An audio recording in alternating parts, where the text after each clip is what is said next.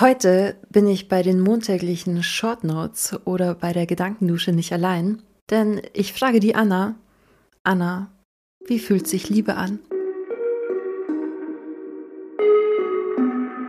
Outgrow Yourself, der Podcast, der dich wachsen lässt, nämlich an dir selbst.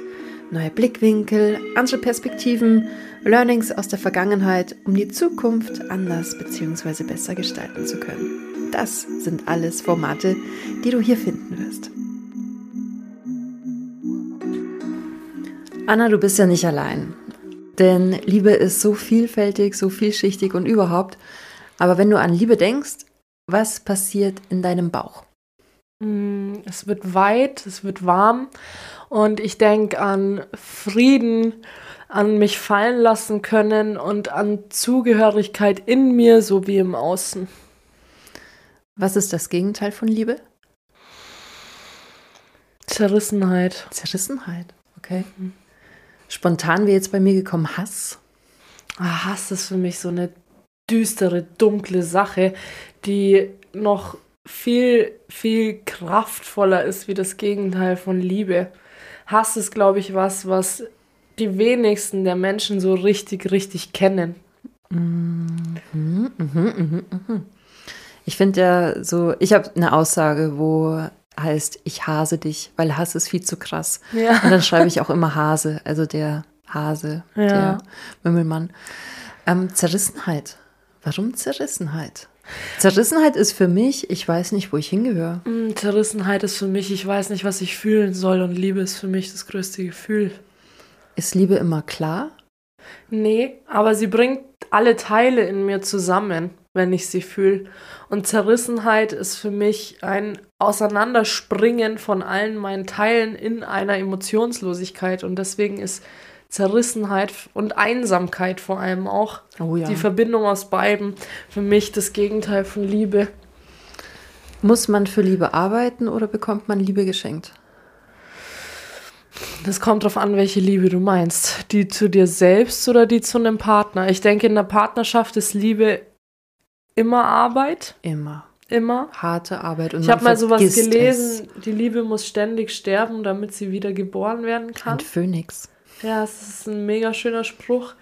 Aber die Liebe zu mir selbst ist ein Prozess, den ich, glaube ich, erkennen darf. Und wenn ich ihn erkannt habe, dann gibt es bestimmt Phasen, wo ich sie weniger spüre als in anderen Zeiten. Aber wenn ich es mal erkannt habe, ist es immer da. Und deswegen ist die Selbstliebe für mich das Wichtigste und auch die Basis, weil ich für mich dorthin gehend, außer wenn es jetzt um Äußerlichkeiten geht, keine Arbeit investieren muss. Es mhm. ist ein Annehmen von mir selbst, es ist eine Wertschätzung von mir selbst und auch auf der Basis wird jede Liebe im Außen leichter. Kann man Liebe bedingungslos geben? Ja, definitiv. Auch seinem Partner oder nur seinem Kind? Seinem Kind definitiv leichter als seinem Partner, aber ich denke, wenn ich in, mit mir zu 100% im Reinen, Reinen bin und meinen Partner nicht brauche, um meine Selbstliebe zu stärken, dann bin ich auch in der Lage, bedingungslos zu lieben.